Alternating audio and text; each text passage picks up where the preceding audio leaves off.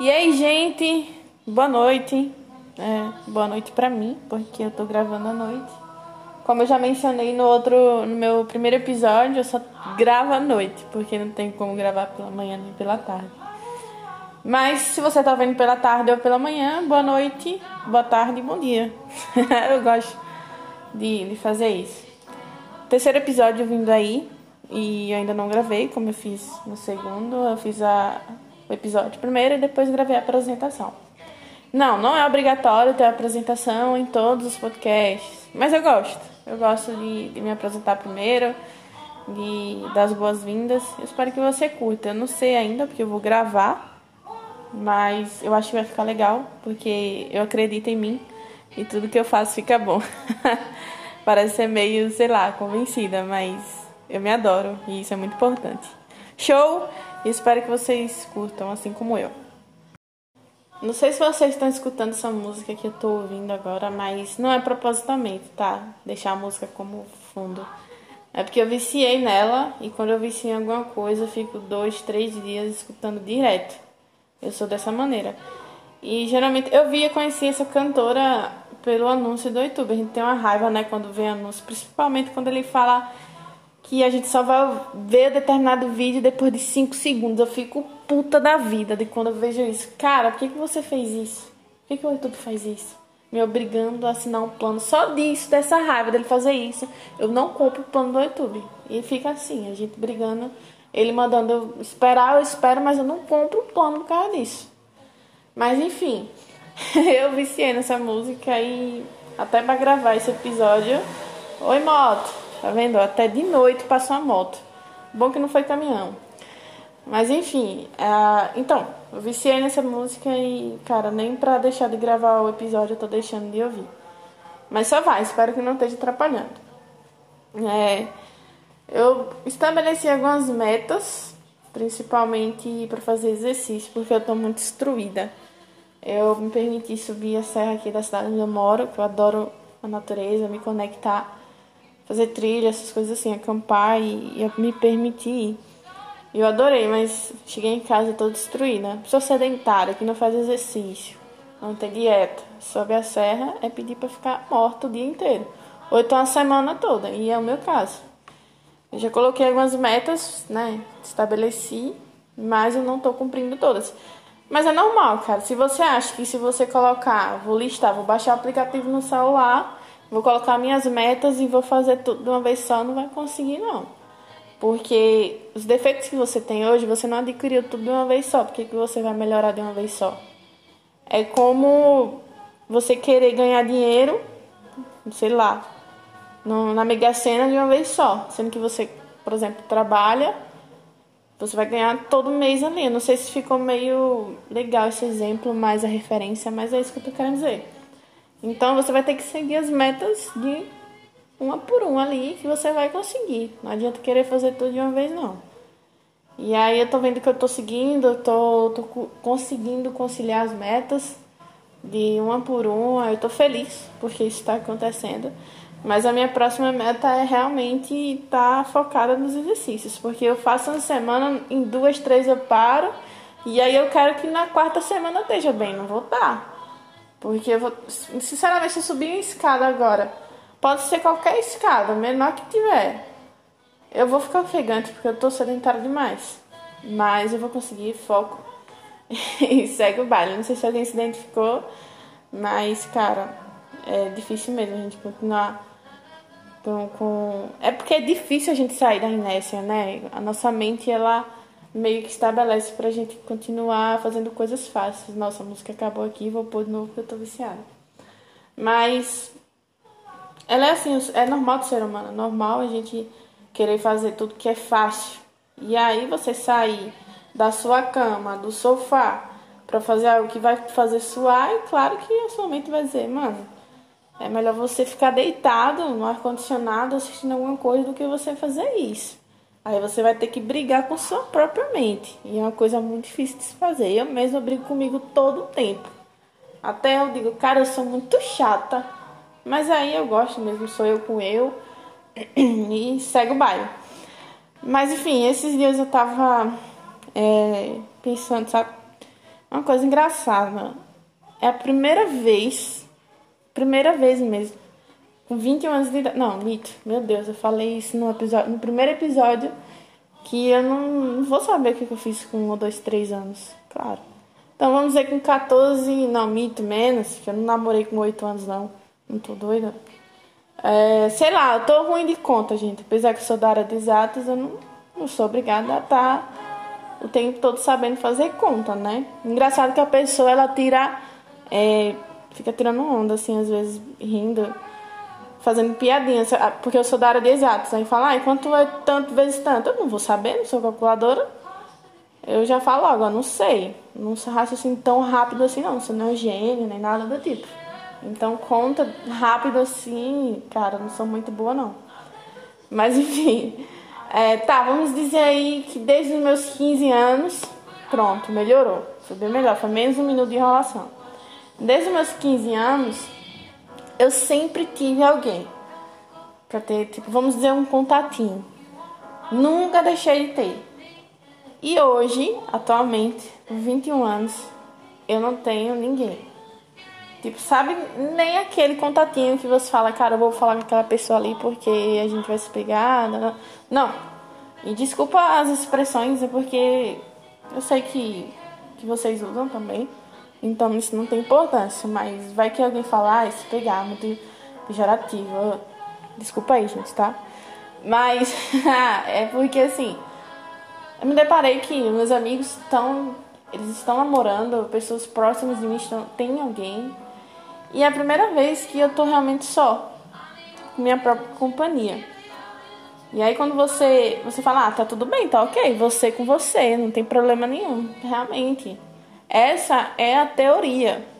Mas aí quando a gente coloca na prática, principalmente quando a gente se sente sozinho e quer compartilhar algo com alguém, não com nosso pai, com, com nossa mãe, porque é uma coisa mais. É uma coisa que poderia ser indiferente, né? Tipo, a gente deveria se sentir mais à vontade com as, no... com as pessoas que a gente mais confia, que são nossos pais e nossas irmãs. Deve ter pessoas que são assim, devem, mas assim, tô falando por um todo.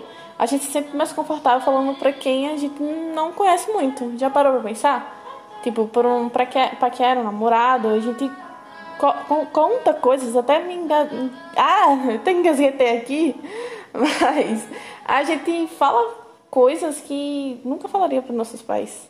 Deveria ser o contrário, né?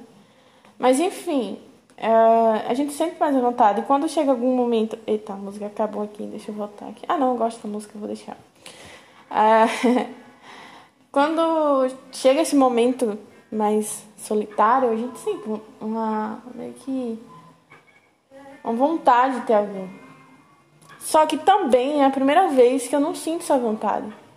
É, desde do final de 2019, novembro, até o início de fevereiro, eu me deparei com crises de pânico e ansiedade. E eu posso dizer para vocês que foi assim a pior fase da minha vida, porque eu só vivi em hospital, mas isso é assunto para outro episódio. Mas eu sentia a necessidade de ter alguém, porque se eu passasse mal, eu iria ter alguém para me ajudar deixando de fora meus pais e minhas irmãs e alguns amigos próximos. Eu queria que alguém que eu tivesse um contatinho paquerando tivesse ali comigo para ter um suporte. Só que o que a gente vê, na verdade, é essa falta de confiança que a gente tem nos nossos pais, nossos irmãos. A gente adquire nas pessoas que estão ali para ser como namorados, maridos ou esposas, enfim. A gente deposita isso que a gente não tem nos nossos pais com elas. Não sei se vocês entenderam, mas é a lógica que eu estou querendo embasar aqui. E aí, é, eu senti essa necessidade de ter alguém. E eu sempre tinha alguém. Uma, duas, três. Não estou querendo aqui me gabar, ser a convencida, não. Porque eu sei que vocês também têm. Eu sempre tinha. Se não tivesse um, tinha outro.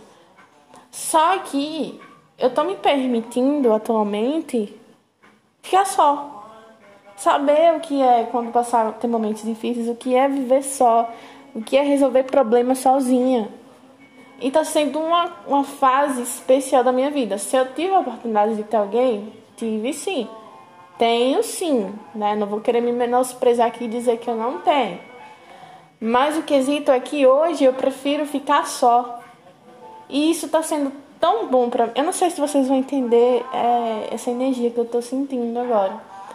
Mas quando você se depara no momento mais difícil, que é aquela solidão, misturado com carência, misturado com, com a falta, misturado com medo, que você se depara com você mesmo e que você entende que a sua companhia é ótima para você mesmo, isso gera uma autoconfiança tremenda com você. Porque quando você entra em um novo relacionamento, que as coisas não dão certo, você já tem aquela autoconfiança adquirida naquele momento que você ficou só. E isso eu tô adquirindo agora, eu tô amando. Tô amando. E eu acho que essa questão que eu tô adquirindo agora tá me fazendo ficar mais, como se eu posso dizer, seletiva. Calma, gente, não tô querendo dizer que eu vou estar selecionando as pessoas de acordo com o meu patamar, nada a ver. Eu não me importo mesmo com essas coisas. Mas a gente aprende a não aceitar tudo o que o outro nos oferece. Então, pra mim, assim, hoje, tudo bem, se eu conhecer uma pessoa e a pessoa falar, eu começar a conversar com ela, conhecer e gerar um, um, tipo de afeto, porque querendo ou não, a gente gera o apego, né? E o apego tá aí pra lascar a gente. E quando gera o apego, se por um acaso hoje uma pessoa falar pra mim que não quer, que não dá, tá tudo bem, na verdade eu sempre fui assim, só que hoje eu tô mais, né, digamos assim, mais aperfeiçoada nisso. E se uma pessoa falar pra mim que não quer, que, que sei lá, não quer, quer ficar com outra pessoa, cara, pra mim tá tudo bem, porque eu tenho a mim.